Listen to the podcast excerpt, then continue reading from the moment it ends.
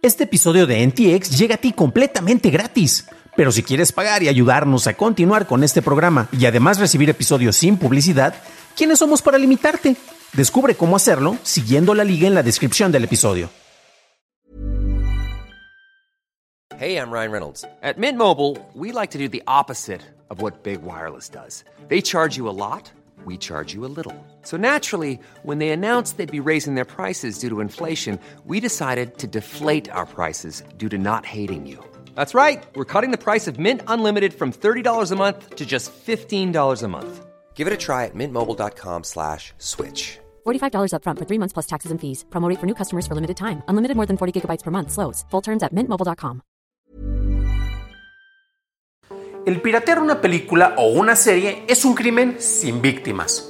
Si acaso las únicas víctimas son las grandes corporaciones que poco tienen que ver con la creación de obras artísticas y más con la comercialización salvaje de productos culturales, que deberían estar al alcance de todos.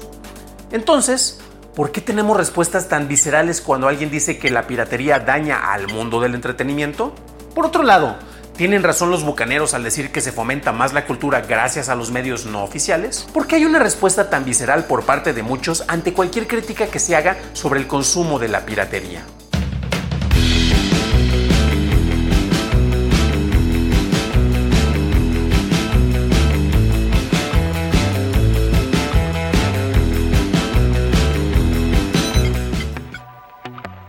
Mucho se habla de la libertad de expresión, esto lo asumimos porque es repetido por medios estadounidenses y creemos que esta libertad es un derecho humano. En la realidad, el derecho a la libertad de expresión aplica en foros de acceso público en inmediaciones gubernamentales. Esto significa que puedes acudir y presentar tus quejas ante instituciones que dependen del Estado sin que se te limite. En el terreno particular no tienes ese derecho. Y si comentas algo en una plataforma y quien administra esta plataforma ve que tu comentario es perjudicial, tiene todo el derecho a limitar tu capacidad de expresión ya que ese es su terreno de juego. Algo similar pasa con el derecho a la cultura. Es un planteamiento hecho por distintos defensores de medios alternativos no oficiales. Pero ¿qué es lo que dice la ley al respecto? Al revisar la Ley General de Cultura y Derechos Culturales proveniente del artículo 4, sección 73 y fracción 39ñ de la Constitución Política de los Estados Unidos Mexicanos, nos encontramos con la letra concreta de la legislación en el artículo 11. Todos los habitantes tienen los siguientes derechos culturales. Primero, acceder a la cultura y disfrute de los bienes y servicios que preste el Estado en la misma materia. Como podemos ver, el derecho cultural permite el acceso a lo que es ofrecido por el Estado, para esto se cuentan con distintos puntos de acceso como bibliotecas o videotecas. Este derecho no implica que tú, como ciudadano, puedas consumir otro tipo de productos culturales ofrecidos por particulares, independientemente de si están o no están disponibles en otros lugares o en otras plataformas. Continuando con este mismo artículo, pasamos a la sección 8 y encontramos que disfrutan de la protección por parte del Estado mexicano en los intereses morales y patrimoniales que les corresponden por razón de sus derechos de propiedad intelectual, así como de las producciones artísticas, literarias o culturales de las que sean autores, de conformidad con la legislación aplicable en la materia. Entre los muchos malentendidos por parte de los bucaneros, en donde se alega que tienen derecho a consumir sus películas piratas, se olvidan de que la misma ley protege a quienes se les está violando su derecho de protección a su obra. Los autores son los grandes damnificados en esta situación, incluso si ellos son protegidos por un gran corporativo al que vendieron los derechos de explotación para recibir un mínimo porcentaje. Si alguien que malentiende la ley se defiende diciendo que es su derecho a ver la obra ajena sin pagar al propietario de los derechos, pues ese porcentaje se reduce todavía más. Puedes disfrutar de una obra gratuitamente si el autor así lo establece y busca la difusión de esta. Puedes ofrecer tu película en plataformas como Filmin Latino de manera gratuita o puedes ofrecerla en renta. Ese es tu derecho como autor y este está por encima del derecho del consumidor, quien está mal acostumbrado a quererlo todo rápida y gratuitamente. ¿Tienes una película o serie y quieres que se vea en la plataforma del IMCINE Filmin Latino? Nosotros también. Envía tu solicitud a contacto arroba filminlatino.mx, sin importar que sea cortometraje, largometraje o serie. Esa falsa eh, eh, romántico este asunto de el conocimiento tiene que ser libre, tiene que ser accesible a todos. La verdad es que consumiendo piratería no lo es. Hoy no hay pretextos para decir, oye, pero es que esa película no llegó a México. Prácticamente todas las películas están llegando a nuestro país, desde la de, obviamente, eh, los blockbusters, ¿no? Llegarán siempre, van a dominar el mundo. Sin embargo, también las películas de autor. Hoy prácticamente hay diferentes eh, plataformas que se dedican solamente a ese tipo de cine, digamos, un poco más complicado más de arte, ¿no? Siendo exquisitos, ¿no? Como Movie, por ejemplo, Filme Latino. Creo que el acceso legal se ha vuelto prácticamente una herramienta que está eh, a disposición de toda la gente. Quien decide descargar una película solo porque puede hacerlo, está cometiendo un delito. Algunas de las defensas que he escuchado sobre el uso de la piratería parecen tener sentido a primera vista. Es un formato de distribución, hace que personas con menos recursos tengan acceso a entretenimiento y ayuda a la preservación del contenido cultural. Todo eso suena maravilloso, hasta que uno empieza a ver las grietas de esos comentarios que ni siquiera pueden contarse como argumentos. Esta discusión y su impacto tienen mayor relevancia cuando hablamos de medios digitales. La creación de una copia no implica la destrucción de un original, pero cuando alguien adquiere una copia, esta persona rara vez buscará adquirir al original, invirtiendo dinero que apoya a la derrama económica del proceso de creación, producción, distribución, comercialización y venta de la obra. El pago que se, se realiza y como se hace en los cines, una parte de este, un porcentaje de cada boleto, que es el 1.65% en el caso de las películas mexicanas y extranjeras, con excepción de las películas de Estados Unidos, que ahí es el punto 50%, es para derechos de autor. Este dinero se reparte en punto 60% para escritores y guionistas, punto 50% para los compositores de música, punto 25% para el director, punto 15 para los actores y punto 15 para los músicos ejecutantes. Creo que es importante que la gente sepa que el boleto del cine no solo se va una parte a los cines y hay otra parte a los distribuidores, sino que una parte de este dinero se asigna para los derechos de autor que ayuda a que estas personas sigan generando ingresos para que puedan seguir realizando lo que, lo que mejor hacen. El pagar ese boleto de cine o el pagar eh, las entradas vale la pena porque le estás también aportando algo de dinero a los creadores de, este, de estas películas.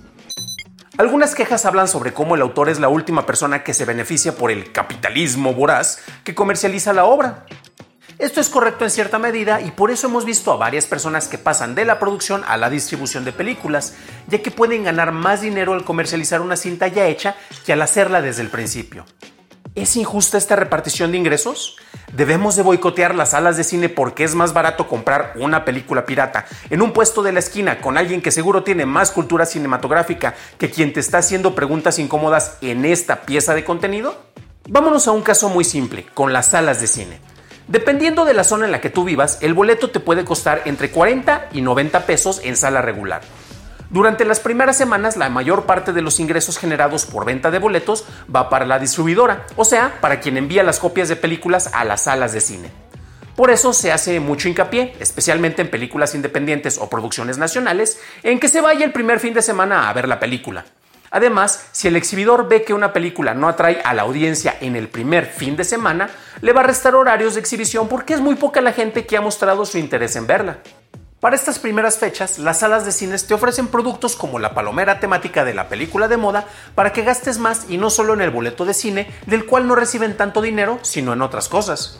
Solo para hacer una precisión, en un estreno, las primeras semanas, eh, el mayor, bueno, siempre el mayor porcentaje de taquilla va para las salas de cine, para los complejos de cine, y no para los distribuidores, que esto generalmente va en un 50 al 60 65% para los cines y el resto para los distribuidores, que son quienes pagamos la campaña publicitaria, la regionalización, los registros, los derechos de la película, que todas las películas cuestan, y hacemos un trabajo procuramos que sea la mejor traducción posible, que esté adecuada al contexto social, histórico, al nivel socioeconómico de los personajes, que las traducciones sean fieles a lo que están queriendo decir, no solo es traducir de inglés a español.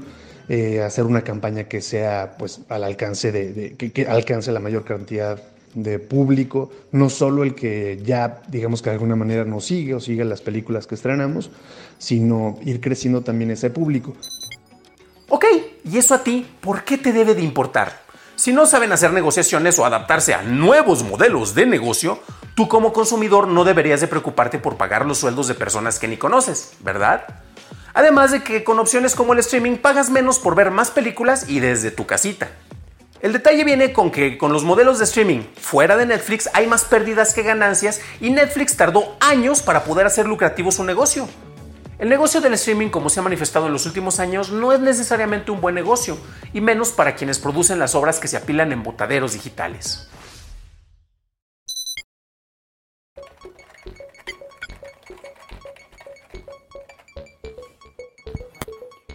Pero no todo en la piratería es malo. ¿Has escuchado las noticias recientes? Ha habido un montón de proyectos, especialmente en estudios como en Warner Bros. Discovery, que han sido cancelados, o lo que es peor, han sacado de sus catálogos y no podrás verlos en ningún otro lugar. ¿Qué pasa si quiero ver esa serie o película pero ya no está disponible en medios legales? Ahí es donde la piratería entra al rescate. La manera en que se comparten archivos es solo un medio para un fin. Gran cantidad de películas de los inicios del cine están perdidas para siempre, y una de las razones por las que se empezaron a hacer remakes de cintas clásicas es porque las versiones originales ya no estaban disponibles. Era una manera de preservar la historia original. Seguramente la piratería puede cumplir ese mismo propósito, ¿verdad? El problema viene cuando revisamos qué podemos y qué no podemos hacer. Si un autor pone su obra disponible para que el público la comparta con su consentimiento, entonces el público puede hacerlo, no porque tenga el derecho, sino porque tiene el permiso.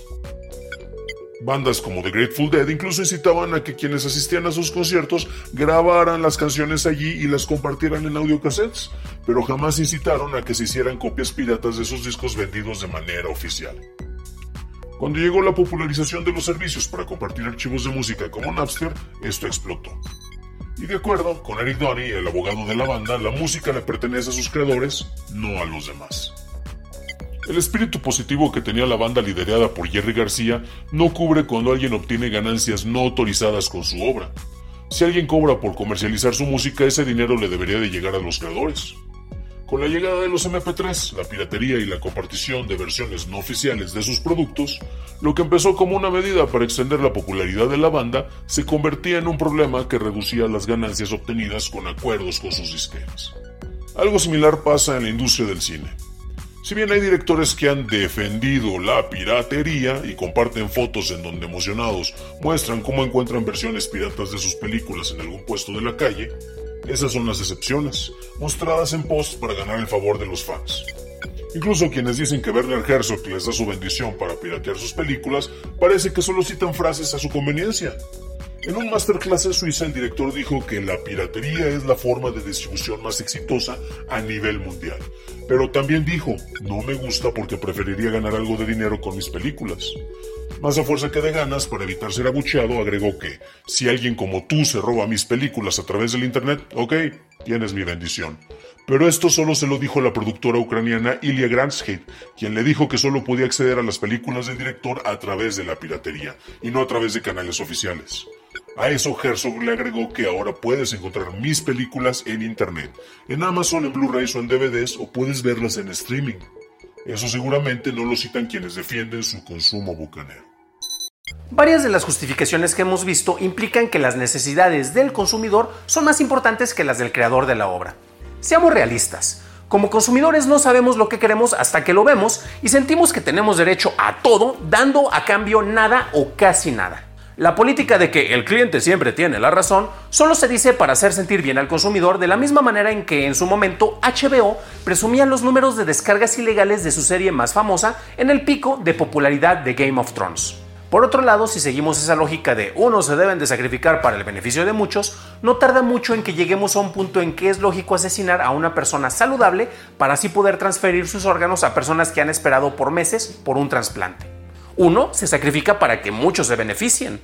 Quien tiene el poder de decisión sobre una obra es el creador o la empresa que adquirió el producto. El mismo Stanley Kubrick no quería que su primera película, Fear and Desire, fuera vista por el público y en 1994, cuando la cinta se iba a exhibir por primera vez en público después de cuatro décadas, cuando cayó en el dominio público, tanto el director como Warner Bros. lanzaron un comunicado de prensa en donde decían que la cinta fue escrita por un poeta fracasado, realizada con pocos amigos y es una rareza completamente inepta, aburrida y pretenciosa. Este rechazo por parte del director creó morbo en la audiencia, pero ¿Por qué no respetamos el deseo del creador sobre el consumo de su obra? En el caso de cintas que no están disponibles en streaming, bueno, pues por eso varias personas prefieren o preferimos tener versiones en físico, las cuales podemos ver cuando salgan del catálogo del servicio en el que se presenten. Gente que le gusta coleccionar en físico, que ya somos pocos, eh, admito que precisamente es un nicho y un nicho que resulta pues bastante eh, pues costoso, ¿no? O sea, pues resulta bastante caro para aquellos que tenemos el poder adquisitivo para hacerlo, pues obviamente eh, pues nos gustaría promover que todo el mundo comprara eh, alguna película en medios físicos, que sabemos que cada vez hay una menos abundancia de títulos en lo físico, aunque por un lado también hay un nuevo mercado que está también encargado de la restauración de títulos antiguos, de cine culto y serie B, que es la primera vez que también llegan estos medios, entonces también ahí hay eh, algo positivo, ¿no? Algo donde los coleccionistas estamos encontrando cada vez más joyas que antes ni siquiera estaban disponibles. Si vemos todas estas marcas boutique, eh, marcas como Criterion, marcas como Arrow Video, como Vinegar Syndrome, eh, son pues ahora sí que muy costosas, especialmente si nosotros decimos importarlas, como pues es el caso ya que no se distribuyen aquí en México, así que uno tiene que estar comprando de eBay o de Amazon, eh, buscar también a pesar de que tengan descuentos, que luego hay ventas así como el 50% en Barnes Nobles o en el Amazon Prime Day y encontramos criterios baratos, pero de todos los baratos es hablar de 500 pesos, ¿no? En vez de 800 o 1000. Entonces, pues realmente sigue siendo pues un mercado pues bastante limitado y por lo mismo estas películas luego no se encuentran de forma legal en plataformas de streaming. Es decir, si uno quisiera recomendar una película que recién se estrenó en el catálogo de Criterion, en Estados Unidos quizás tengan el Criterion Channel, que aún así el Criterion Channel no necesariamente tiene todas las películas en streaming que tienen en físico. De hecho es un catálogo relativamente similar a Movie, donde hay una curaduría y donde también eh, los títulos entran y van saliendo del catálogo. Es por eso que debemos dejar de verlas, pues por supuesto que alguien interesado en el cine no lo va a dejar de ver y por ende la piratería o la distribución ilegal de los títulos a través de torrents, pues es la única opción. Para que el autor y las personas que ayudan a difundir y comercializar su obra puedan seguir haciéndolo, es necesario que encuentren un incentivo al crear y vender. Si todo esto se ofrece de manera gratuita, ¿qué beneficio hay? Autores como Cory Doctorow ofrecían sus libros de manera gratuita y los lectores que queríamos apoyarlos comprábamos bonitas versiones de lujo para apoyarlos, pero estos somos la minoría. En la última entrega del anuario estadístico del IMCINE, el cual analizamos en el episodio 79 de The Dailies, revisamos la presencia de cintas comerciales, las cuales estaban disponibles en YouTube de manera no permitida. El mesero tuvo un millón de visualizaciones, seguida por Chilangolandia con 30.000. Tal vez Videocine no sufra tanto con esos espectadores que no pagaron, pero pregúntenle al equipo de distribución detrás de Cosas Imposibles, que tuvo 11.000 reproducciones ilegales, o a los amigos de piano, con el hecho de que Annette tuvo más de 2.000 reproducciones ilegales. Veamos qué tal les parecen a ellos estos números. Especialmente porque al momento de grabar esto, la misma película de Annette está disponible de manera legal en Filmin Latino por 29 pesitos. Cabe destacar que aquí también se ve una laxitud por quienes manejan los derechos digitales del cine mexicano, ya que las herramientas de Content ID de YouTube permiten detectar y eliminar contenido ilegal. Pero antes tienes que registrar tu obra para que ésta pueda ser reconocida antes de que alguien la suba de manera ilegal. Por otro lado, tenemos usos permitidos no permitidos en otros mercados. Tras el inicio del conflicto en Ucrania, varias corporaciones dejaron de exportar productos a Rusia, incluyendo productos culturales, como son las películas. Para apoyar a las salas de cine, el gobierno básicamente legalizó la piratería en todo el país, como lo discutimos en el episodio 79 de The Dailies. Esto ya había ocurrido en los años de la caída de la Unión Soviética, pero estas cintas grabadas con una cámara de video en alguna sala de cine en otro país se vendían a hurtadillas, mientras que ahora versiones digitales capturadas con mucha mejor calidad en alguna plataforma digital se exhiben en el país. Esto repercute en pérdidas de cientos de millones de dólares para los estudios, en donde el mayor afectado fue Netflix, quien en abril del 2022 reportó una caída del 35% de sus acciones, ya que perdió 700 mil suscriptores a su servicio en el gigante soviético. ¿Esto cómo repercutió en la industria local? De acuerdo con David Shneverov, un crítico de Moscú, para finales del verano de 2020 se esperaba que casi el 90% de los cines cerraran.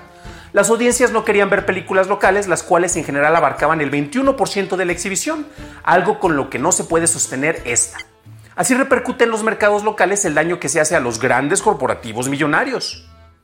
En otros países como en China ha habido excelentes estudios para comparar el efecto de la piratería con la industria local, en donde se menciona que la pérdida de ganancias está entre un 52 y un 64%. Esto curiosamente se combatía al tener mayor disponibilidad de pantallas ofreciendo cintas de manera legal. Esto a, mí me habla de que se debe expandir notablemente los programas e iniciativas de formación de público, como son los festivales de cine, eh, que han visto sus presupuestos recortados en este sexenio y que serían una sola parte de lo que creo que tiene que ser una estrategia integral que permita acercar a este público que no tiene acceso al cine que se está haciendo. Estos números no necesariamente reflejan lo que puede pasar en el mercado mexicano, pero muestran estudios concretos que demuestran datos que ilustran el efecto de la piratería promovida de manera extensa. A final de cuentas, este crimen sin víctimas tiene efectos concretos que no quieren ser vistos por quienes la defienden, pero esto tiene más que ver con quien quiere justificar su manera de consumo. Nunca va a criticar a alguien el tipo de trabajo que le da de comer, o en este caso va a criticar a quien cuestiona y quiere que pague algo que él consume gratuitamente. Los efectos de la piratería van más allá de una discusión en redes sociales en donde se trata de simplificar el problema sin entender que este tiene muchas aristas y efectos en varios sectores. Al final, como consumidor, nadie te puede decir qué puedes o qué no puedes hacer. ¿Quieres pagar por una película? Estás en tu derecho. ¿Prefieres conseguirla por medios alternativos? Adelante, pero no trates de presumir una superioridad moral o una audacia si no eres capaz de entender todo lo que esto implica, ni trates de defenderte con supuestos derechos a la cultura o con el permiso del mismo cineasta cuando ignoras a una mayoría que busca vivir por sus creaciones. El efecto final del uso extensivo de la piratería afecta al consumidor y esto encarece el boleto de la sala de cine, algo que te afecta a ti directamente. Mucho podemos discutir para defender o atacar la piratería de películas. Incluso ha habido comentarios de gente que dice que es injusto que se les diga que no pueden opinar si no han hecho una película. Todos tenemos opiniones y estas son como los traseros. Este es un asunto sistemático y como tal no se puede dividir en blancos o en negros y no tiene una solución sencilla. El que yo prefiera comprar una película original o verla en sala de cine no va a cambiar a una industria de la noche a la mañana.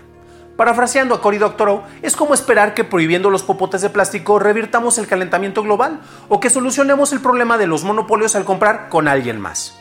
Se requieren soluciones sistemáticas que incentiven a mejores ofertas. En parte, por eso el streaming ha tenido éxito, y es más fácil ver una película pagando una mensualidad que pagando por una exhibición aunque cabe destacar que para que los servicios de streaming sean perfectamente redituables, necesitarían que mantuvieras por varios años esas cómodas mensualidades de 200 pesos en lugar de hacer un solo pago de casi 40 mil pesos para tener acceso a su catálogo y así pagaras justamente el precio de todo lo que consumes. Ahí tenemos otro problema. El contenido se volvió algo desechable, por lo cual no lo apreciamos a pesar del trabajo y esfuerzo que viene por quienes lo crearon. Antes de terminar este video, no solo quería compartirte mi opinión, sino que consulté con varias personas que han trabajado directamente en la creación de obras cinematográficas para conocer sus perspectivas. Este es un asunto grande y complejo y en su mayoría somos ciegos tratando de describir un elefante cuando solo hemos tocado una parte del gran animal. Espero que los comentarios que escuchemos a continuación nos ayuden a todos a tener un mejor entendimiento de cómo y a quienes afecta algo tan normalizado que ya no lo vemos como un problema. Estoy muy en contra de esta eh, cultura en la que estamos viviendo ahora los consumidores de material audiovisual, que queremos que se nos entregue en forma instantánea el contenido cuando lo queremos. Muchas veces ya, ya la gente no está dispuesta a esperar unas semanas este, para que las películas lleguen a sus cines o a sus plataformas de streaming eh, que, al que tienen acceso y se siente eh, mucha gente con el derecho a, si no me lo das en el lugar donde yo vivo este contenido, pues eso me da el derecho de conseguirlo como yo quiera y ya no tengo la obligación de retribuir por él. Como distribuidora compras contenido y, estuviste meses buscando ese contenido, estuviste leyendo guiones ya, y muchas veces lo, lo compras antes que filmen la película. Entonces fuiste a un mercado de cine, fuiste a, hacer una oferta de tanto dinero para la región o para tu país y esperaste, te lo entregan ya, ¿no? Y haces una estrategia con todo tu equipo de discusión para sacarla en cines y ya después en las otras ventanas en donde la gente sí puede pagar para, para ver al cine o pagar para verlo en una plataforma digital o rentarla en un transactional video on demand, ¿no? Entonces, ah, y, es mucho dinero, mucho, mucho trabajo y de repente tú tienes tanto fe en esta película y antes de que salga a cines ya la están viendo en, en Cuevana, en, eso, en, otra, otra plataforma digital y, y es, es muy doloroso, la verdad y yo estoy completamente en desacuerdo en señalar al consumidor como el responsable o el causante de la piratería. El consumidor es parte de la problemática y es una de las caras más visibles de esa problemática. Pero no existe la piratería solamente por los consumidores. Hay detrás de eso, sí, una falta de tacto de ciertas distribuidoras, de ciertas exhibidoras, que ven a la película desde su ángulo, completamente comprensible y completamente necesario, que es el del negocio. ¿No? Ellos necesitan sacar números de una película a la que han cuidado, a la que le den un potencial de mercado y a la que le den una respuesta en la taquilla. Pero si entendemos que el cine no solo es eso, sino que el cine es una manifestación bastante más compleja de otras cosas, creo que podemos comprender la problemática alrededor de la piratería.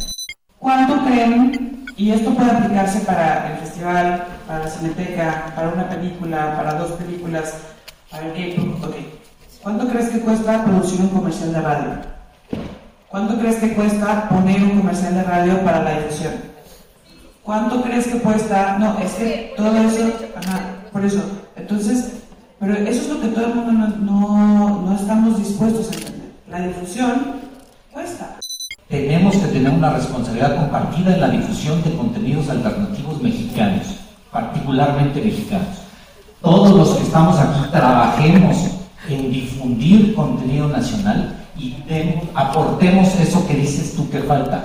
Las campañas de marketing son de millones de pesos. aquí está, atrás de ti está alguien que se encargó del área de distribución en Universal Pictures México y Latinoamérica y se gastaban miles de millones de pesos porque están los presupuestos en dólares, en difundir películas. Sí es un asunto económico, sí es un asunto en donde tienes que invertir mucho dinero para que las empresas puedan prosperar y tener un retorno de inversión. No podemos nada más decir que la cultura es para todos. En el modelo de producción cinematográfica que hoy predomina en el país, generalmente los intereses de los productores y autores se enfocan en obtener ganancias por el proyecto a través de distintos mecanismos financieros otorgados por el Estado, que incluso son previos a la distribución. Es decir, como autores ya cobraron antes de que la película estrene más de lo que la película les puede llegar a generar. Y hablando de distribución, con Eficine el P&A sale de fondos que no tienen que ser reintegrados, lo cual evidentemente no me parece malo, pero sí necesario de reflexionar y para esto pues hay que ver varios números en los anuarios del IMCINE. En términos simples, un productor puede llegar a cerrar tres tipos de contratos para la distribución en salas. En uno de ellos recibe un adelanto conocido como mínimo de garantía y en otro un monto fijo. Así, a no ser de que se trate de una película exageradamente grande, la piratería se vuelve en la mayoría de los casos un indicador positivo. Estoy hablando evidentemente desde el lado de los productores y autores y no desde los distribuidores o exhibidores. Esta fue una investigación hecha para churros y palomitas. Y si encuentras algo de valor en este esfuerzo, ¿por qué no dar algo de valor a cambio? Éntrale a la cooperacha como las personas que aparecen en la lista de créditos que debe de aparecer a continuación.